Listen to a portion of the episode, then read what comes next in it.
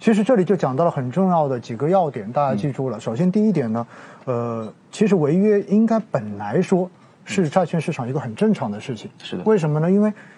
企业的资质总有好跟坏的。嗯嗯那你资质不好的这些企业，嗯，本来它违约的风险就高。嗯嗯所以实际上呢，这就涉及到很重要的一点，那就是风险定价的问题。嗯嗯嗯，也就是你的风险越高，正常来说，你的这个利票面的利率就应该更高。是的因为你要付出更多的成本是才的能找大家借到钱。是的是的但是呢，在过往又存在一个，就是刚才左总呃特别讲到的一点，就是关于这个僵尸企业的问题。对对实际上大家。不知道有没有关注过，就是嗯之前的话呢，经常会说到说整个中国的这种企业或者说市场要出清，嗯，所谓的出清就是优胜劣汰，你本来不该生存下去的企业，嗯是的正常是应该要破产、要被市场淘汰的。是的，嗯是的，但是因为怎么呢？因为历史原因也好，嗯或者说因为这种呃地方政府的这种面子也好，嗯它有些本该离开的国企，嗯，它可能就一直保着，是的不让它出问题。是的，是的，结果用各种资源，就像刚才说到的，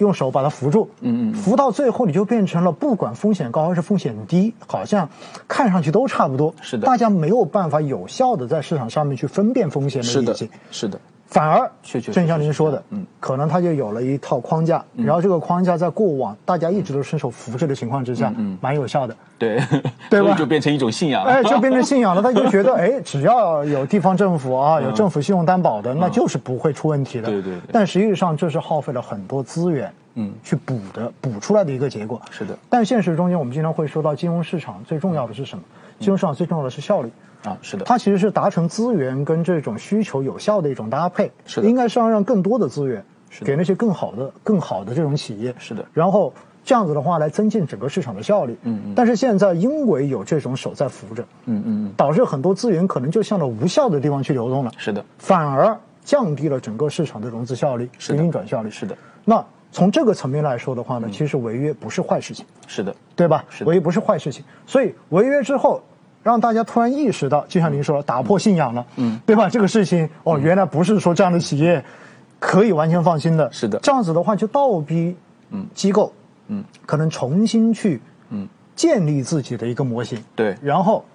不是说你有这个标签，我就认为你没问题，是的而是我重新要深入的去研究，是的到底我该关注哪些点，是的，是那的，这样子的话，其实是不是就意味着是一个风险的重新定价的过程？是的，那从正面的方向来讲哈，嗯嗯它重新定完价之后，其实我觉得是不是对市场未来的健康更有帮助？因为未来一看价格就知道你的风险，是的那就是高，是的，那我不该配，我就不该配，是的，对吧？这就叫做风险跟你最后投资者的这一个偏好完全匹配了嘛，你不会错配嘛？嗯是的是的其实最怕的就是风险错配嘛。是的，是的，对吧？啊那但是这又涉及到另外一个问题，嗯嗯刚才您提到了很重要一点，就是会发现，哎，这个违约的这一个企业，可能在之前他会做一些。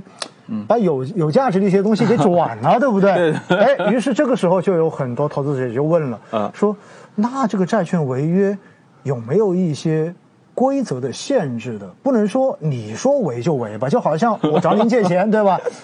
嗯，我明明在这边的话花天酒地，啊我就跟你说我就是没钱 还，你要怎么样吧？最后你找个法法院来查我的账，发现我所有的东西都不在我的名下，我都转到别人名下去了。是的是的那这样子的话怎么办呢？那这样子的话，那到最后难道就没有办法去追溯，或者是没有办法去限制吗？嗯嗯。您这个能不能跟大家介绍一下？哦，好，我跟大家介绍一下吧。就从我们自己的感受来说呢，嗯应该来说呢，中国的债券市场，尤其是违约或者是像这种风险风险市场的这个发展呢，还是确实还是处于一个比较年轻的像这样的状态。嗯嗯呃，我不得不说，从我现在自己所了解到的情况来看呢，当下呢，呃，对于像这种违约券呢，是没有很好的明规则去制约的。哦那、就没有明、没有明规去制约没有 明规明规则去制约嗯的。那大家拼的是什么呢？拼的是背后的一些呃呃实力，当地的这个这个融资。条件的实力，还有一些呃项目审批的实力。我我这样举个例子啊，嗯就因为我们国家的债券市场呢分为呃银行间债券市场啊，呃人人行这个主管的，对然后再就是呃交易所债券市场是吧？那个各呃呃上交所、深交对所对主呃这个分管审批的，然后这个再就是呃企就是发改委管的企业债市场，嗯呃啊发改委管的企业债市场，啊、为什么现在有经常会说，哎，发改委经常会说，我们审批的企业家就没有违约呢？ 就发改委说自己审批了。对对对，然后就是说，因为呃，因为这个东西它是双标的，就是就是它，呃，我们知道很多地方政府的它的发展是需要不断的去投资带动的，那么它的这个项目的审批权限其实是在。发改委的手中，当地发改委或者国家发改委的手中。那么，如果你这个地方就是你出现了违约，或者是说资不抵债上这种这种这种这种情况，那么发改委可能会，他可能会考虑到我以后的项目，这个发行人会考虑到我当地的以后的项目能不能被、 哦、这个呃发改委这样的部门审批出来。我、哦、明白，就是他考虑到了另外一层的影响。对对对对对。那么其实我们还可以扯远一点，嗯、呃，我们谈一个这个非属于债券市场的话题，嗯、就是经常会有这个呃，我们某这个呃，嗯，就是做的比较比较大的像这样的这个网贷的平台，它经常会说这个我们的这个呃，就是违约率会非常的低啊，啊、嗯呃，其实已经。呃，这这个这个大家都耳熟能详的。嗯、那么除了他自己宣扬说我数据挖掘的像这样一个原因之外，其实我们认真的就是谈最后一个呃不，它后面还有一个原因是因为大家现在的支付中间都广泛的用到它，嗯，而且它这个互均的这个金额呢，可能就几千块钱、嗯、啊，可能可能五千块钱都不到啊，嗯、就是几千块钱的这样，大家断不会因为为了一个几千块钱的这个这个量啊，然后会。会会遭到这个平台的封杀，以后失去了在中国市场上用这个这个支付网上支付的像这样一种功能。嗯，那么其实你你要说发改委的很多的企业债，其实它在逻辑上面底层逻辑上是这样的，嗯、也是一样的，也是一样的。意思对我、嗯、我我不会断破为了失去这样一个平台的像这样一个广泛的像这个资源。啊，那么我我、嗯、我我去去违约啊。相反呢，在银行间债券市场的这个体量是最大的，但是。银行债券市场的主要的这个公主要的制约手段是自律，是自律。嗯，靠自律。哦，对，嗯、 呃，比如说我们其实以前就是要求是要，比如说你重大资产重组的这样这样的时候，比如说花转啊呢，像这样东西是一定要开债权人大会的，就是一定要这个、嗯呃、审议通过和不通过的。嗯、那么其实有有些机构会会这么做，有些发行人会这么做，其实。我们看到的这刚 网红的刚刚去呃就出现了问问题的这几家网红，就可能就没有这么做。明白，哦也就是说，其实没有，哦、就是有这个要求在，但是他不一定有按照这个东西去做，对吧？对。那么制约手段怎么说呢？只能说交易商协会和呃面对着会员的，像这我们投资机构的像这样的诉求啊，愤怒的像这种诉求，可能就是说终止他以后在这个银行间市场、的债券市场上发债。嗯、那么对于他来讲，那个制约相对来讲是比较有限的。那么过个几年之后啊，然后他他中国，呃，后续的这种运作，他可能又回来了。这是明白，对，是这样一种情况。明白了。其实我就这样理解哈，在就像您说的、嗯、那个发改委的那个层面的债，嗯、可能更多的就是我不会因为这一点点钱，我就丧失掉在这个整个平台上面去融资的这个权利。对，所以对对，我以后项目审批怎么办？所以出于这一种考 虑，基本上大家就不不会去违约了，对因为。对对对相比之下，这个钱算小钱呐，对对对吧？我要考虑将来，哎对对对，这是个利益驱动的对对对对对。但是在银行间的话，可能就真的还是会有一些问题，对对对吧？在目前来说，对目前主要还是以自律为主，所以的话，机构对于像这样的碰到违约这种情况呢，它也呃大家的反应，就机构的反反应来讲的话，也比较我我认为大家也是比较的粗放。啊，粗放一嗯点，那只能是说大家呃呃，就是对于这个地方的这种行为口诛笔伐啊、呃，进行道德上的谴责，然后以后大家呢都不买这个地方的这种券，所以这也就出现了现在的对于很多的像这种呃网网网红在发生的这种区域，然后大家它的它的再融资呃遇到一些困难，但是我们就是说这个不是一个成熟的市场拥有的这种现象，但是你现在在这个不成熟的这个情况下，它就是会出现像这样的这个情况，大家都搞一刀切啊，对，一刀切的像这个东西呢，往反而会。对他这个当地的这种行为有一定的资源，如果、嗯、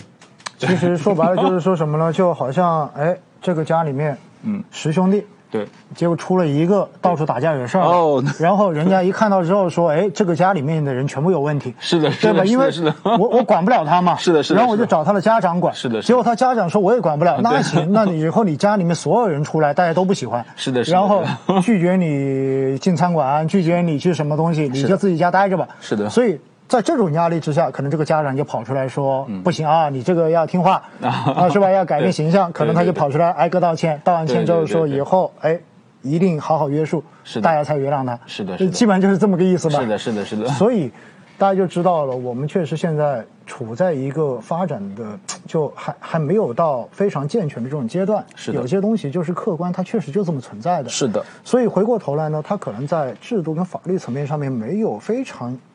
严格或者说非常有力的这一种具体的条款明文。是的去说他如果做了对要怎么样。对但是它其实会受到市场上面其他力量的这种反制约。嗯对对吧？比如说大家都不买他的债了，对大家都不买那个地区所发行的债了，对那其实这就意味着，如果有一个这个地区有一个企业出现了这样的违约，嗯对它就影响到了整个区域内对对，企业的这种融资。是的，是的，所以回过头来呢，就造成了可能当地的这种主管部门跟政府，他就有了压力，因为他要发展嘛，对不对对对对所以回过头来呢，他又会倒过来去约束辖内的相关的企业，是的要求他们必须要去做到某些东西，是的所以这就是一个生态哈、对吧？对对对就是一个生态，目前还是一个潜规则的生态。比如嗯说，大家、我们在机构中间有一些不呃，就是怎么说呢？就是大家心照不宣的规定，比如说投资不过过哪哪哪嗯啊啊明白哦就是对投资不过哪里对哪里对对吧对啊就是明白对于当下这种比较年轻的市场呢，像这样一种呃一种制约这种方式，嗯而且很多地方，比如说违约了之后的，它它的那个就是打官司，嗯，它是属地管理的。哎呀这啊这那这这就完蛋了啊 基本上对，投资人那就那那就很难对了觉得那就会觉得很比较难因为弱势因。为因为确实现在关于这个话 题也是很敏感的话题了啊，是的咱们是的就不不好不展开了，好不展开了好。 所以呢，这就说明到最后，嗯，对于机构来说，对于投资者来说，呃，更多的就是反正 OK，你一出事儿，嗯你看你怎么解决，没诚意，以后不玩了，是的，对吧？就是这样子，嗯是的咱以后不玩了，是的咱以后也不碰了。对，但是投资人自己的损失是实实在在的，啊他都是花钱买教训。没错，没错，没错。嗯其所以叫做现实主义， 就就就好像我们平时说投资者教育一样，包括对嗯今天一直在守着我们直播的这些朋友们，经常我有时候说，哎，你应该做什么，应该做什么，大家听完之后都不以为然，嗯，然后真的他自己亏过一次了，嗯，哦，真的好像说的这个是有道 理的，也就是说，投资者教育也都是亏钱亏出来的，是的亏出来才是血泪的教训，的大家才是的成经验，是的所以对于这一块的话呢，大家就应该清楚了哈，我们应该我觉得已经聊得非常的透彻了。